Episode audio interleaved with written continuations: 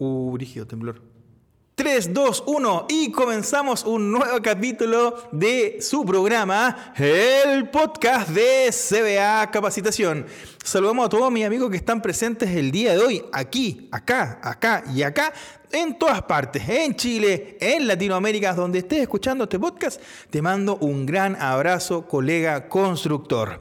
Oye, y como siempre, saludamos al auspiciador de este evento, desde este programón CBA Capacitación, amigazo de la casa, los mejores cursos de capacitación para profesionales de la construcción, lo encuentras en www.cbacapacitación.cl.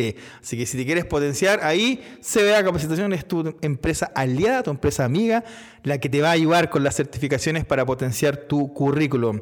Oye, y obviamente un gran abrazo a todos ustedes, a los que hacen posible este podcast, a los que lo escuchan todos los días, a los que van en el autito, a los que lo escuchan desde su casa, en su computador y a los que también nos comentan en YouTube como arroba CBA Capacitación. Así que vayan, activen la campanita y suscríbanse. Ya, llegamos, capítulo número 20. ¿Qué vamos a ver este capítulo número 20? Oye, como pasa el tiempo ya, capítulo número 20, ¿ah? Hoy día nos toca ver un par de temas que son entretenidos. El día de hoy vamos a hablar acerca del calce de planos o APC, vamos a hablar acerca del presupuesto de obra, vamos a hablar acerca también de la ubicación de obra versus ubicación de licitación y también vamos a hablar acerca de la revisión de las especificaciones técnicas de APC y de licitación. Así que tenemos programón el día de hoy, queridos amigos, para que sigan aprendiendo y sigan perfeccionándose. Así que la canción dice así y ya damos de inicio el capítulo número 20 del podcast de CBA. Ojo con esto, ¿ah? porque este sería tu quinceavo, ¿se dice así o no? El número 15, tu día 15 en obra o quinceavo día en obra, digamos, coméntenme si está bien o no. Pero este es el día 15 en obra.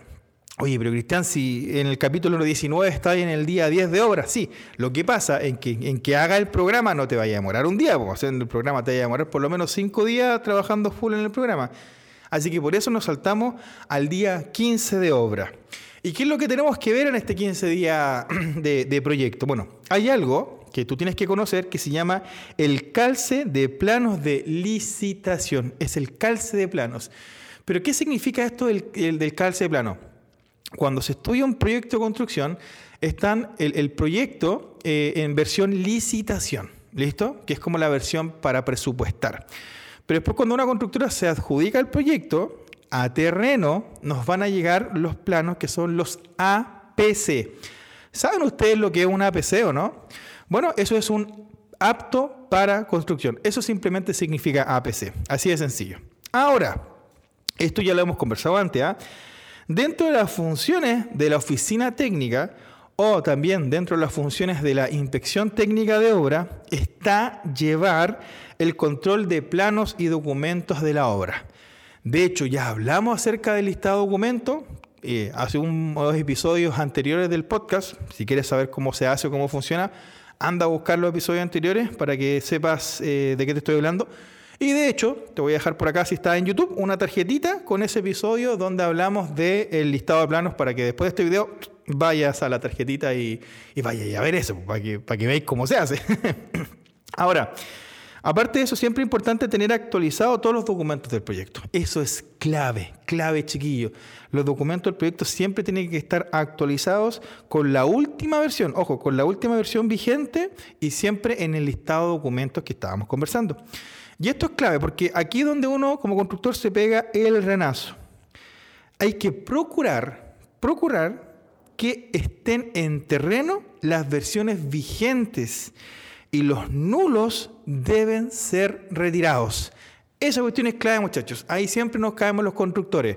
No nos preocupamos de que se te retiren las copias nulas de terreno y básicamente las copias nulas terminan para rayar, terminan para algún detalle o están en el banco en fierradura, están todos malos. No. Hay un concepto que se llama copia controlada, que es tú le entregas eh, un plano, por ejemplo, su contrato eh, eh, de enfierradura y cuando sale una nueva versión, tú le tienes que pedir el plano. Le dices, oiga, devuélveme el plano versión 1 porque ahora yo le voy a entregar el plano versión 2. Y eso es copia controlada. Y eso muchas veces no se hace. ¿ya? Entonces siempre es clave eso. De, preocúpate de mantener actualizado el proyecto, los planos, los documentos a nivel profesional, digámoslo así, ¿cachai? A nivel de oficina. Pero preocúpate más de que esos documentos de igual manera estén actualizados en terreno. ¿Listo? Porque solamente en la oficina esta cuestión no funciona. Nosotros trabajamos con terreno y terreno debe, tener la información actualizada y, lo importante, ordenada. ¿Listo? Ahora, metámonos con el tema del APC o apto para construcción versus licitación. Miren, aquí hay algo clave que quizás no nunca lo han hecho, pero algún día lo van a hacer.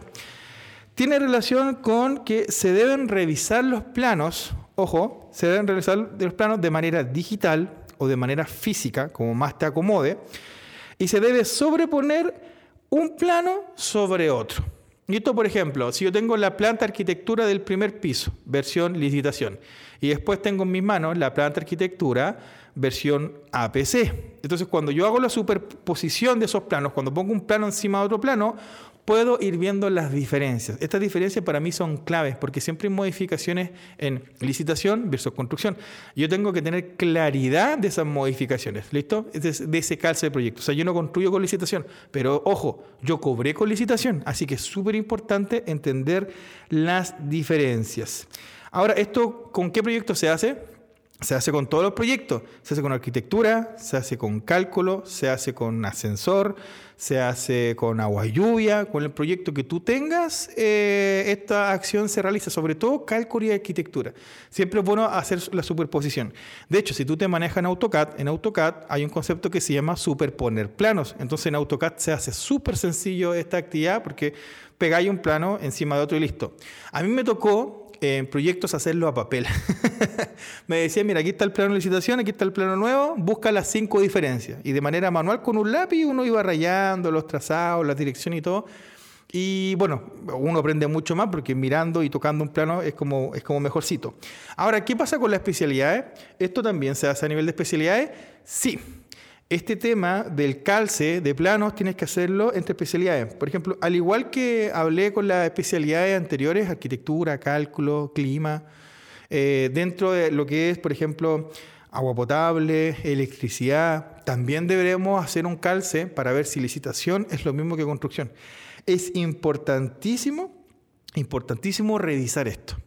Ahora, el tema este cuando uno hace un calce, por ejemplo, si yo tomo una planta, por ejemplo, una planta de agua potable, y después encima le pongo la planta de cálculo y hago un cruce entre esas dos especialidades que son diferentes. Ojo, ahora ya no estoy hablando del proyecto con APC, con licitación. Ahora estoy hablando, por ejemplo, em, estoy hablando de dos, por ejemplo, dos especialidades diferentes, cálculo y sanitario, pero ambas aptas para construcción.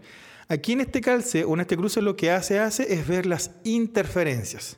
Entonces, de repente yo puedo tener una tubería o un, tarro de clima, por ejemplo, un tarro de clima grande de sección de un metro de ancho por 50 de alto. Entonces yo tomo el proyecto de clima, de clima y lo, lo, tiro encima del proyecto de arquitectura donde están los tabiques y de repente veo que el tarro de clima choca con un pie derecho o con un vertical de una puerta, con el marco de la puerta. Entonces, ese tipo de cosas a mí me ayudan a entender, decir, ah, mira, esto está malo. ¿Por qué? Porque un tarro de clima no puede cortar el vertical o el cabezal de un tabique, ¿cachai? Si le pierdo toda la resistencia al tabique. Entonces, eso generalmente el especialista de clima no lo ve, porque él no ve obras civiles, pero es tu responsabilidad como oficina técnica o como profesional de la constructora o inspector darte cuenta de estas cositas y ver estas ciertas descoordinaciones que aparecen entre las distintas especialidades. Ahora, una ayuda súper buena para esto una ayuda súper buena para ver este concepto de interferencias entre los distintos proyectos es tener un coordinador BIM en obra, ¿vale? La idea del coordinador BIM, primero hay que tener los proyectos en algún programa como Revit o Archicad, ya partamos por esa base. Y después pueden hacer superposición de la información o pueden hacer la coordinación BIM, entre comillas, para ver dónde está la interferencia. ¿Listo? Entonces, estos, estas metodologías de trabajo aplicadas con estos software nos ayudan a ver ese crash detection que se conoce en algunas partes, que es como choque de especialidades. Pero, ojo, eh, estamos en el 2023, se viene construyendo hace muchos años atrás y antiguamente esto se hacía a mano. O sea, no hay pretexto, la coordinación de especialidades tú la puedes seguir haciendo a mano, lo que pasa es que la tecnología ayuda un poco más, pero pesca el plano de arquitectura, pesca el plano de agua y lluvia y ve si las bajadas corresponden. O de repente la arquitectura cambió un muro y la, en el plano de, de agua y lluvia ese muro no cambió porque hay una descoordinación, pero es tu pega darte cuenta de ese tipo de cosas eh, e informarlas después cuando corresponda con los proyectistas asociados, ¿vale? Así que esa es la parte de lo que tiene que ver con APC o con el cruce de la información. Espero que haya aprendido un par de cosas ahí. Ahora cambiemos de tema, hablemos de presupuesto de obra. Cuando hablamos de presupuesto de obra, a nosotros en el set de la información que recibimos del kickoff, acuérdense que lo comenté en algunos podcasts atrás, el kickoff es cuando me entrega la información desde licitación a constructora, me hacen el, el set de toda la información, me debiesen entregar un presupuesto o el presupuesto con el que se cerró. Ojo, a veces no siempre es así, porque cuando son constructoras, constructora y mandante hermano, o sea, que son del mismo dueño, a veces el presupuesto se puede demorar, ¿listo? Pero la mayoría de las veces digamos que tiene un presupuesto. Acá tenemos que considerar, el presupuesto debería tener un itemizado proyecto, que es donde salgan los capítulos, los subcapítulos, varios subcapítulos y las actividades. Obra gruesa, eh, movimiento de tierra, excavaciones menores, excavación a mano, una estructura tipo. También tiene que salir, por ejemplo, las cantidades. Por ejemplo, la cubicación. Son, no sé, pues 10 metros cúbicos de excavación. El precio unitario, ejemplo, no sé, pues 0,4 UF. Y el total, que es la multiplicación. Y la unidad de medida, por supuesto. Y aparte de eso, si el contrato lo pide, deberían también entregarme los análisis de precios unitarios, ¿vale? Eso eh, viene por base, generalmente se pide antes. Entonces, si, si el proyecto pedía análisis de precio unitario, yo lo debería tener a mano. Ahora, si me lo piden o no me lo piden, para mí como constructora, igual es bueno trabajar con precio unitario, porque si no estaríamos trabajando al tufazo. En cambio, si hay un presupuesto que está hecho con APU, es porque alguien igual hizo la pega de estudiar el presupuesto, estudiar precio por precio. ¿Cómo llegamos al precio de excavación? ¿Cómo llegamos al precio de hormigón? ¿Cómo llegamos al precio por metro cuadrado a tabique? Entonces, eso es lo que hace el análisis de precio unitario. Así que eso lo debería tener. También debería tener un estudio de gastos generales, yo como constructora, para poder ver cuáles son mis recursos. De hecho, cuando uno habla de presupuesto, uno técnicamente lo que dice es, ok, yo tengo que construir este edificio, me han pasado 200.000 UF, ¿y cómo, cómo yo ordeno esta información? Entonces, el presupuesto básicamente lo que te dice, mira, hay tanto para hormigones, hay tanto para excavación, hay tanto para tabique, hay tanto para pintura, hay tanto para enferradura. Básicamente te da el puntapié pero el puntapié para controlar nomás, pues, porque después el administrador es que finalmente va moviendo ahí los centros de costo, de repente queda chico acá, saca, un turrito de allá, después le faltó acá, saca de acá, y va haciendo gestión técnicamente, ¿listo? Esa es como la gran pega del administrador de obra. Gestionar esos recursos. Ahora, ¿qué es lo que debemos revisar cuando nosotros tengamos ese precio? Bueno, yo creo que lo primero es el monto del contrato. Fijarse que el monto del contrato en todos lados sea exactamente igual. Ah, y ojo, está en el último peso. Si el contrato es 220.000 UFs 345.704, es el número clave. Eh, aunque tenga comas, como 85, es el número clave. Y ese número tiene que estar siempre en todos lados, no se puede variar. Así que siempre revisar en todos lados el monto del contrato. Hay que revisar bien el costo directo a nivel de constructora. Recuerden que em, cuando uno hace una partida, eh, uno cierra con costo directo, porque gastos generales y utilidades son un cuanto aparte. O sea, yo digo, ¿cuánto tengo para hormigones, por ejemplo? Y uno ve el presupuesto y dice, ah, ya tengo 100 millones. No, no tenéis 100 millones, porque esos 100 millones incluyen utilidad y gastos generales. Entonces, técnicamente tú tenías 80 nomás. Entonces, con eso tenéis que ir jugando y eso tenéis que aprendértelo. Lo mismo, claridad con mis gastos generales, revisar bien las utilidades. Y ojo, aquí hay un concepto clave que quizás no lo han escuchado muchas veces. En un presupuesto existe la utilidad que es básicamente la última regla cuando colocan costo directo o costo indirecto, utilidad, gasto general, ya sea una utilidad. Y esa es típica del 10%. Pero también existe un concepto que se llama sobreutilidad, que es la utilidad antes de la utilidad, que básicamente las constructoras la dejan metida dentro del precio. ¿Cachai? Y con eso, ¿qué es lo que hacen? Poder bajar el porcentaje de utilidad abajo, en vez de presentarte un 10, te presentan un 2%. ¿Saben? Fija usted ha visto algún contrato que diga utilidad 2% y uno dice, uy, ¿y qué gana este gallo? Ya, lo más probable es que no sea 2%, es que la utilidad está metida dentro del presupuesto, dentro del costo directo, pero eso la constructora lo sabe. ¿Cachai? Y ese es el concepto de sobreutilidad. Entonces también tengo que estar alerta con esas cosas.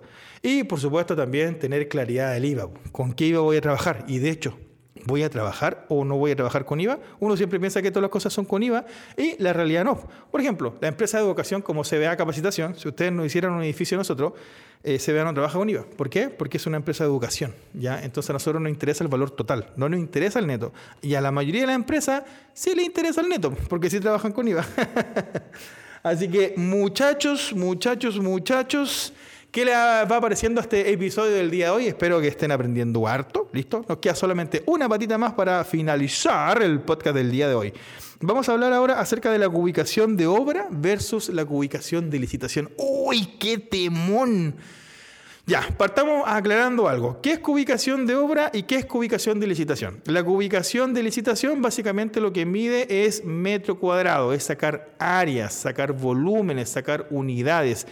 Eso es simplemente lo que hace la cubicación de licitación. En cambio, la cubicación de obra es la cubicación de los papás.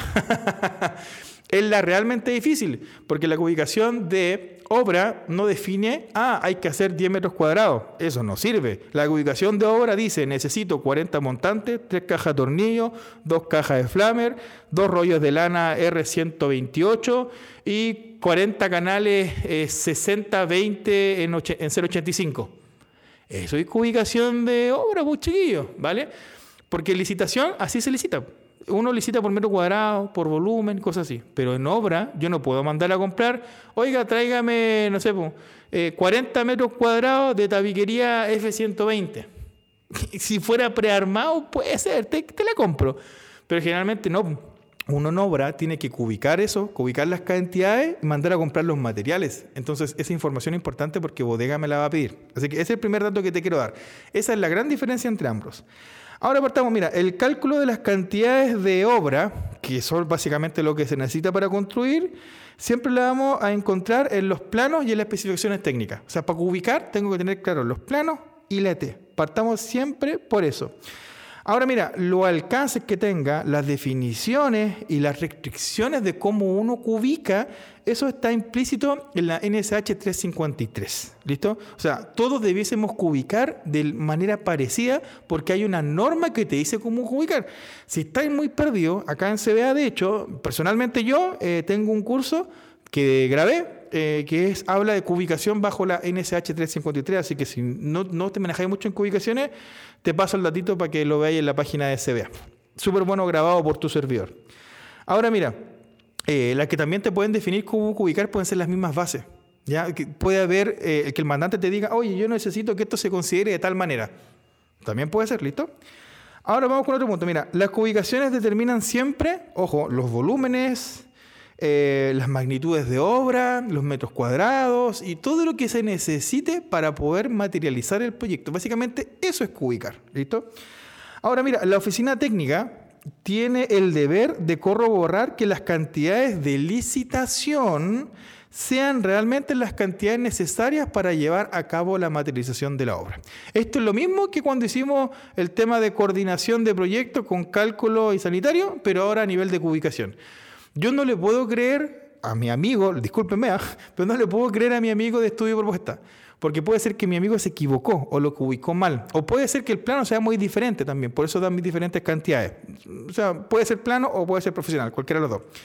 La cosa es que yo tengo que recubicar el proyecto. Y de esa amigo, de esa amiga, no te vaya a salvar. Tienes que siempre, sí o sí o sí, recubicar el proyecto, sobre todo con los planos A, APC. Recuerden que licitación es una cosa, APC es otra. Siempre hay que reubicar y sí o sí lo tenéis que hacer. O sea, esa no te la vaya a salvar, ¿vale? Ahora mira, eh, ¿para qué sirve esto? Por ejemplo, esto sirve para poder evidenciar si hay algún error, si hay alguna omisión en el estudio de propuesta o de hecho, también puede ser que haya una variación entre los planos de licitación versus los planos de construcción, que es lo que ya estábamos conversando. Voy a poner un ejemplo súper concreto. Digamos, por ejemplo, que eh, en el presupuesto de licitación dice que los cierros provisorios son 300 metros cuadrados. ¿Listo? Pero en obra, los cierros provisorios son tan solo de 80 metros cuadrados. ¿Cómo se saca esto? Se cubicó, alguien cubicó allá, yo cubiqué acá, y esto es lo que manda hoy en día. ¿Ven? Así se va haciendo esto. Ahora, otro ejemplo. Cuando hablamos de esas modificaciones, también podríamos decir que lo que se modifica no solamente son los planos, sino a veces son las especificaciones. Porque tú me podrías decir a mí, oye Cristian, pero los dos planos, por ejemplo, el tabique F120 en licitación y el tabique F120 en construcción, ambos son 200 metros cuadrados. Súper, pero no te equivoques porque a veces puede ser que la, estructura interna cambie. Te voy a poner un ejemplo. Digamos, en base a estos mismos mm, eh, tabiques, digamos que Este tabique F120, digamos que tiene un montante, voy a dar un ejemplo nomás, un montante de 60 de ancho, ¿listo? 60 con, con una canal. Pero en licitación dice que va una banda, una sonoglass, una banda acústica por debajo, que es de 100 milímetros. Y uno dice, oye, pero si la canal es de 80, raro, ¿cierto? Ya, pero cuando llegó la ET de construcción, ahí se reemplazó. Ahí dice que la banda Sonoglass es de 60 milímetros. Ah, ahí cuadra. Pero fíjate, eso es una especificación del tabique, eso no es algo de, mm, de la cantidad de la cubicación. A ver si encontramos otra diferencia por acá, mira. Mira, aquí tengo otro tipo de tabique que dice que la lana o la aislación es de 60 kilos por metro cúbico. Y en terreno, misma cantidad, mismo tabique, dice que tiene que ser con una densidad de 80, eh, de 80, 80, 80, 80. Entonces, ¿eso es diferente? Claro que es diferente, 60, 80 no es lo mismo. Pero aquí voy, son las mismas cantidades, o sea, siguen siendo los 200 metros cuadrados, pero cambió la especificación. Y cuando tú tengas que mandar a comprar los materiales para poder hacer esos tabiques, tienes que considerar lo que está hecho en los aptos para construcción, tanto en los planos como en las especificaciones. Así que nada de olvidarse de las especificaciones, chiquillos, porque a veces las especificaciones también cambian. ¿Qué les pareció el capítulo de hoy? Si les gustó, vayan a nuestro canal de YouTube, dale el pedazo de me gusta, aprieta la campanita y suscríbete, y suscríbete para poder tener mucho más contenido. Eh, bueno, al estilo de CBA Capacitación y para que sigas disfrutando y para que sigas aprendiendo. Lo pasé increíble, espero que tú también hayas aprendido mucho, sobre todo con este tema de el calce de plano y las modificaciones que te pueden salir el día de mañana. Disfruta, que te vaya bien y nos vemos en el siguiente capítulo de tu programa, el podcast de CBA Capacitación. Hasta la próxima, queridos amigos.